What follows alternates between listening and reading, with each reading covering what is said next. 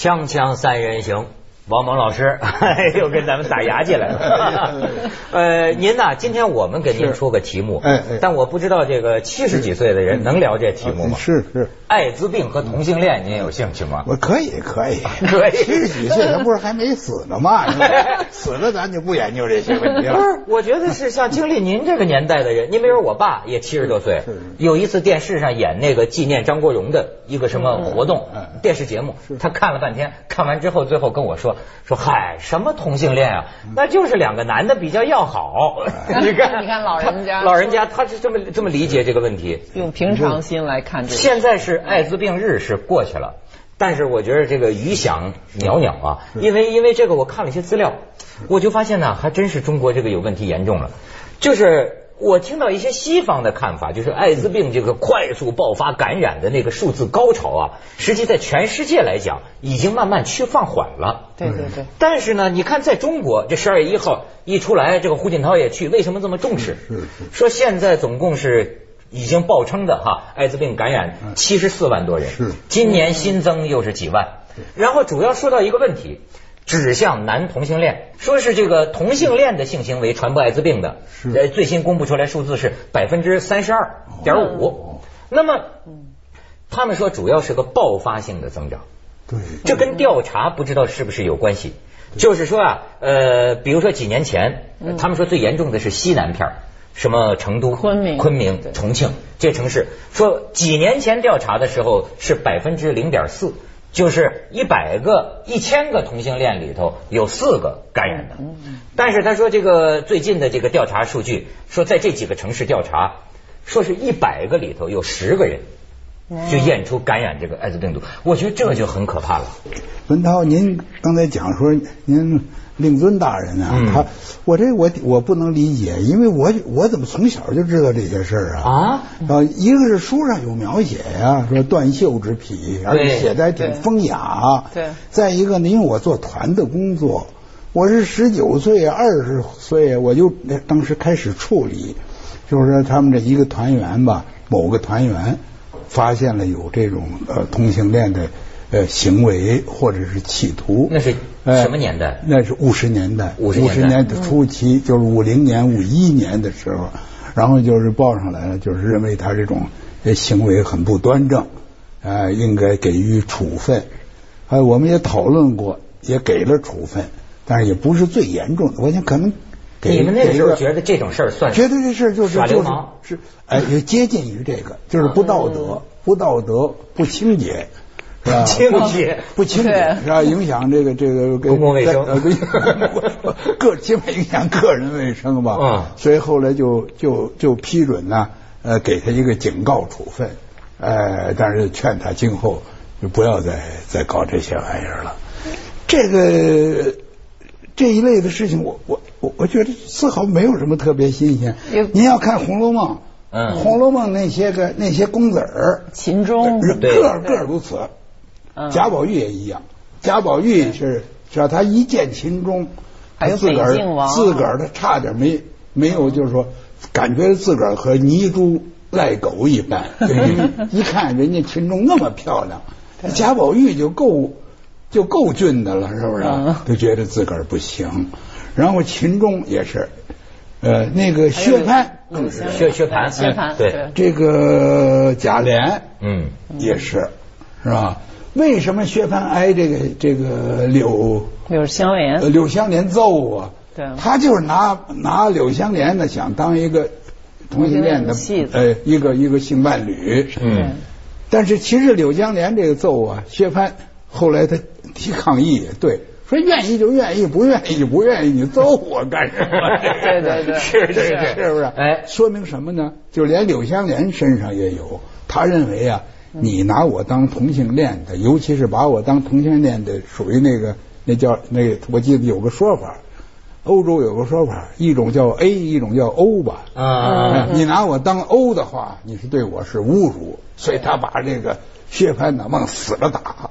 啊，这这这都说明说明这个个这个这个这古典文学，你跟那个《源氏物语》里边也有好多，都是美男子啊，嗯而且宫廷的那种都很风雅的，自己去染染色呀，做什么，然后呃，互相之间的那种情谊都写的特别的我感唯觉。就是这个事情啊，它很它包含很复杂的这个人群。对对对你比如说，你从古代讲，中国也有什么古希腊，更是什么爱上美少年，是是吧？都都有。但是还有一种是什么呢？你比如像薛蟠这种哈，他更多的啊是一种呃，就是玩弄这个他他是流他有流氓气，呃男孩子。薛蟠本身有流氓气，呃，就是呃，是不是可以说他也是双性的，也跟女的玩儿，也跟男的玩儿？是对对你不像今天的呢，有相当大的一部分同性恋他是不喜欢女的，是是是他是只跟男的。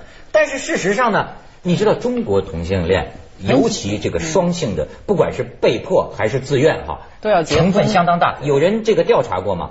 九成的中国的同性恋最终都要结婚，甚至是生孩子。是，也就是说，说艾滋病为什么说这个危险呢？就是你看一个吧，他往往去这个公园去混，浴室去混，性对象非常复杂，而且就往往就是一夜情的这种关系。所以为什么最近就是讲啊，什么大理开了一个同性恋酒吧，实际上政府提供了部分资金。就是为了啊能接触到这些人，咱们平常想起同性恋啊，往往觉得是 designer 搞设计的，什么好像很精英的人。对其实你知道农村里就有很多，他们也是一个一个人群。所以说你，而再加上他要结了婚，那么这个老公在外边发生很多次一次性的男的性行为，对。然后又跟老婆发生性行为，这样就很容易造成这个交叉感染嘛。对对对，是对传染这个对对，您说的这个，刚才又说到这，刚才说中国现在开始爆发呀，我有一个想法啊，因为我这对这个都不是太内行，我谈话题是可以，嗯不是太内行。我我根据我的了解，中国它有一个问题，就是把一个疾病的问题啊，往往会和政治联系在一块儿，和道德联系在一块儿，哎您讲的和意识形态联系在一块儿。你比如你要说你有别的病啊，没关系是吧？你说你你你得了癌症也没有人也没关系也没有关系。嗯但是如果说，比如说某某某，咱们认识一个人，说他得艾滋病了，立刻他的形象哗啦就垮了。他都不敢说呀。不敢说，咱们呃这北京还发生过这个两个著名的演员，咱别再提了，别给人挑事儿。就其中有一个可能是开玩笑干什么，说他他得什么病了？得艾滋病不，法院告了呀，说你怎么告我？你怎么说我有艾滋病啊？呃对还是是还发生过这种事儿，所以包括这个数字啊，咱们不能够非常准确的是，哎，说是咱们到底是是，比如说这儿发现了艾滋病了，那个那个那个头儿啊，管这事儿的人呢，他会想这个东西，这种事急着往上报干嘛呀？是不是？嗯是不是艾滋病？现在这个谁敢说准了吧？你们别着哦。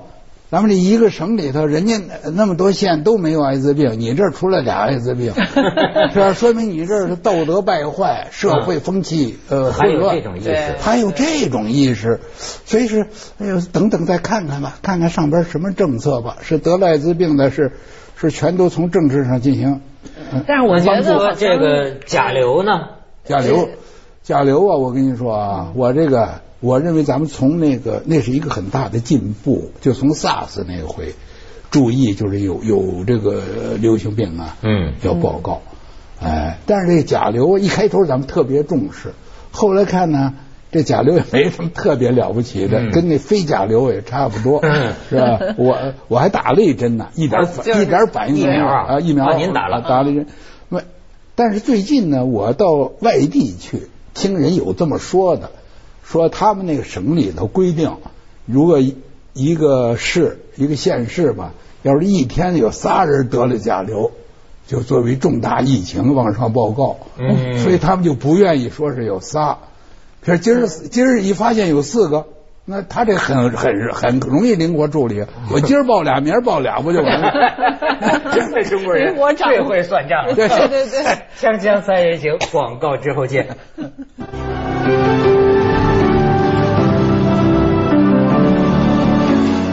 其实说到这儿，我倒有一感想，我觉得在中国这这。呃，我们现在这个社会转型当中，我真的我看到现在这次报道对艾滋病的防御，然后连带提到同性恋，我觉得这个态度已经好多了，好太多了。咱们跟您五十年代都你这个说太重要了。嗯咱们一般的老认为中国人呢，说是保守，中国人他有两面儿，对确实有保守的时候，也有这观念呢，与时俱进，跟的还挺快。而且跳跃性哎的，我觉得都没经过什么街头政治这些激烈的形式，突然政府领导就把它完全，你看谈到这个呃艾滋病酒吧的时候，就把它作为一种。它叫科研项目，实际上就是通过一种呃和风细雨似的，让你到这儿来喝酒。我给你讲讲你你你要注意安全避孕，然后否则可能会有危险的后果。完全对他这个道德不做任何道德裁判的。这个嗯嗯，这挺政治正确的。啊，政治正相当政治确，正确而且我呀，我还挺感动，因为您知道，我是我当过十五年的政协委员，我是从前年就不当了，年龄过大。这个呃，咱们这个演员呢，濮存昕。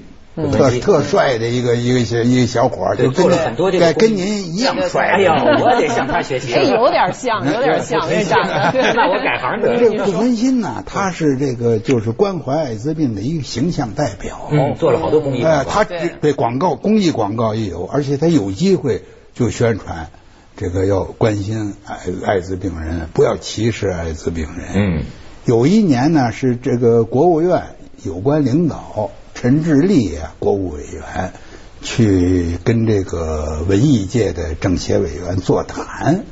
哎，这个濮存昕呢，还专门提出来，啊，座谈完了以后，他要把那个关怀艾滋病有一个红丝带，嗯有一个标志嘛，对对对就是啊对，哎，他我不知他叫什么，叫什么关怀者还是叫什么呀？嗯对就把这红丝带呢献给这个陈志立国委国务委员啊哎，就是希望陈志立他因为他分工也管卫生了。管文教卫生的国务院有关领导人吧，也关心这个艾滋病人。哎，这个陈志立呢也是很，就是非常这个这个高兴的啊，愉快的接受了这样一个一个献礼。哎，这不最近涛哥还捐了五五千块钱呢吗？啊，是 是涛哥，涛哥，对对 对，我也要向那个涛哥学习。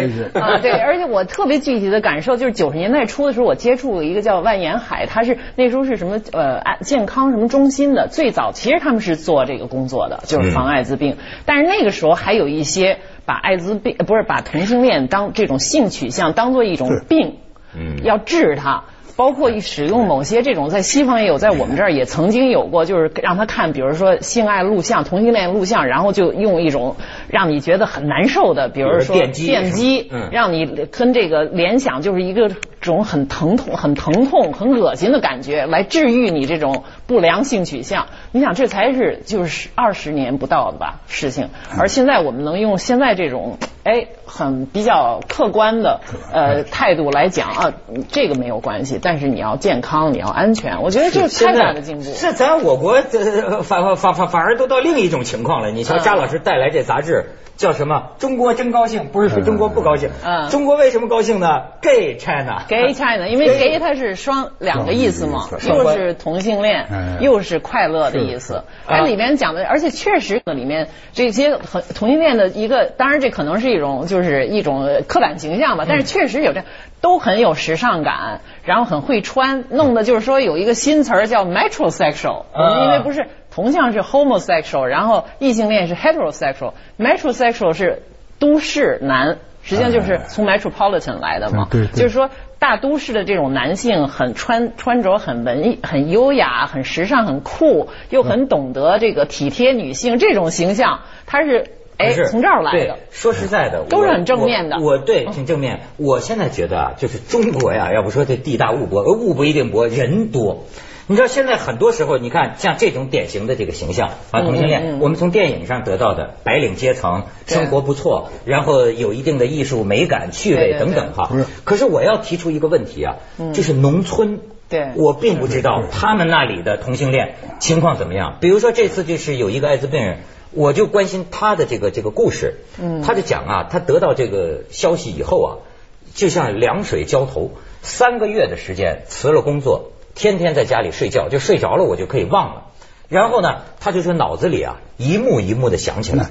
你像这种县乡镇的，你知道吗？对对对。我不知道那里对艾滋病到底是什么态度，但是都是这种偷偷摸摸的到一个公园儿他就我想在公园里不定跟多少人发生过这种关系，甚至他还想，他说我有时候想跟那些人打电话，告诉他们，呃，去检查。还是，但是我最后想，我也不告诉他们。后来又想到底是谁传给我的，是哪一次？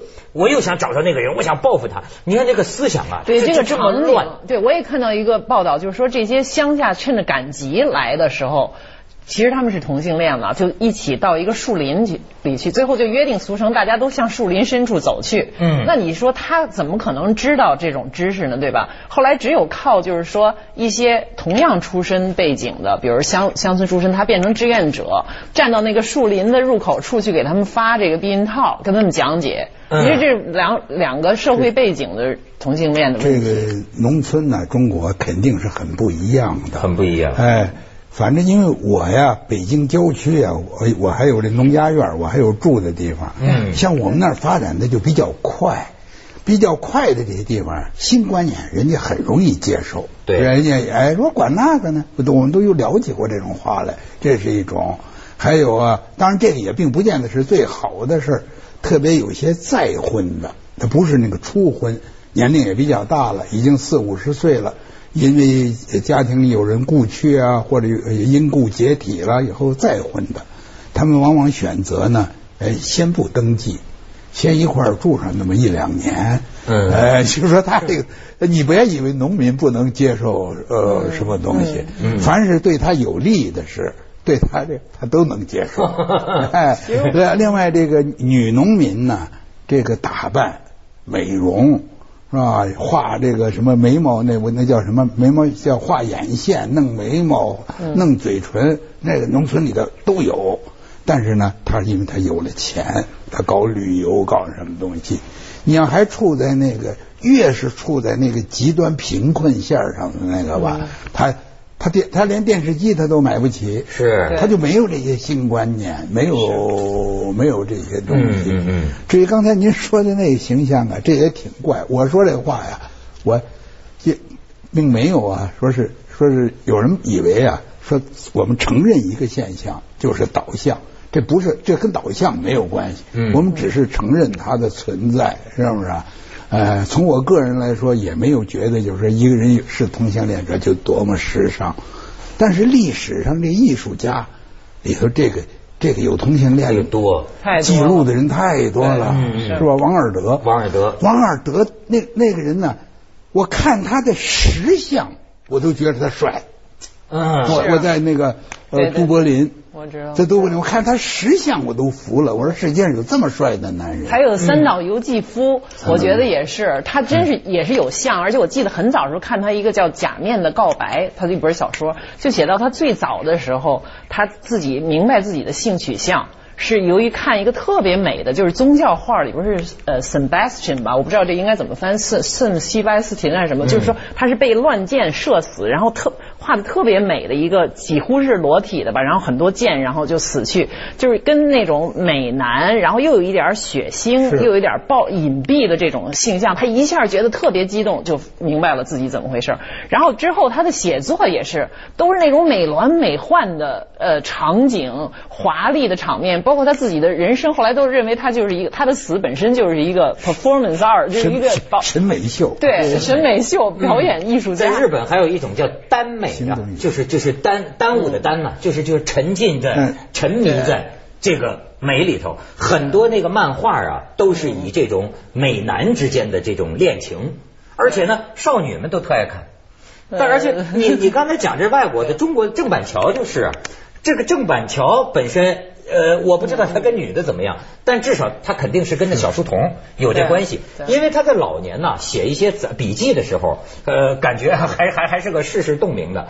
说我知道现在这几个小男孩子，他整天跟我这个这儿求宠，跟我好，不是因为我长得好看，我都这么老了，他们就贪我身边那点钱呐。这么着，他有这样的感想。明白人咱们去一下广告，锵锵三人行，广告之后见。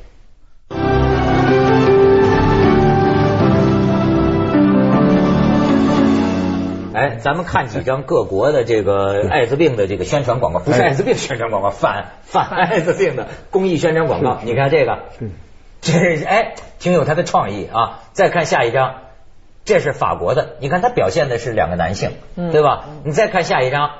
这是哪？是中国的。不要以为身强力壮就什么都不怕，中国人也很有有趣啊。我我没我我有点没事找事儿啊。哎，咱们呢谈艾滋病啊，可是咱们谈都是同性恋，好像在咱们心目中同性恋就意味着艾滋病。哎，要这样可就。跟咱们的目的可就相反了。对对对，咱咱咱们的目的是，咱目的是什么呢？咱目的就是说，不要对同性恋抱什么很特殊的歧视的看法。对对，这样我们就可以公开的。来宣传防艾滋病的知识，并不是说凡是同性恋的，好一见一同性恋说这是艾滋病人，这这不没事又给人家又找了新的新的罪名。汉族文化部长来了，说的太重要了。您这段指示，您这这非常重要。对对对，对。因为艾滋病它早在这同性恋现象之前就存在，咱们以前就有很多书写嘛。这个所以就是王老师讲啊，说中国人其实戏路子宽。就是这接受什么啊？接受的多啊！对，这感觉比美国人、德国人好像在很多问题上比咱们轴。我就想起一个问题啊，就是有一次，这还得像北美华人，我们是是说个不好意思还是怎么着？你知道有一次从北美来了两个华人的家长，嗯，到我们这儿做嘉宾。当时加利福尼亚州正在投票，就说这个同性恋能不能结婚？对，啊，这个社社会撕裂啊，这是这个投票。然后这两个华人家长就在这儿讲。说同性恋我们不反对，但是不能说是结婚合法化。说我们这孩子，对对对，受受什么影响？结果啊，这个北美的很多观众，我们凤凰观众啊，抗议啊，说这两个人有什么代表性？凭什么你们节目把这两个人请来说这个？对。到后来我才知道，在那个地方啊，这个矛盾是非常激烈，最后投票也没有通过。对。所以我就想起，要不是我关心七十多岁人的这个看法嘛。你看李敖也七十多岁，我觉得他有时候思想也很新。但我有一次看他做节目，他就讲，他说我对这个同性恋的这个态度啊，当然我能够理解，我不反对，但是呢，我觉着也不能表扬。你看他就觉得，而且他说我也不同意。他结婚，他说因为那个你没考虑到，甚至是要领养孩子。他说你没考虑到孩子将来会遭受什么，也有这样的观念。很多面儿，那西方那激烈形式就是十强运动的时候都打起来了。咱们这儿我觉得真有点中国特色。接下来为您播出《走向 二零一零》。慢慢的，还没让人没觉得自己关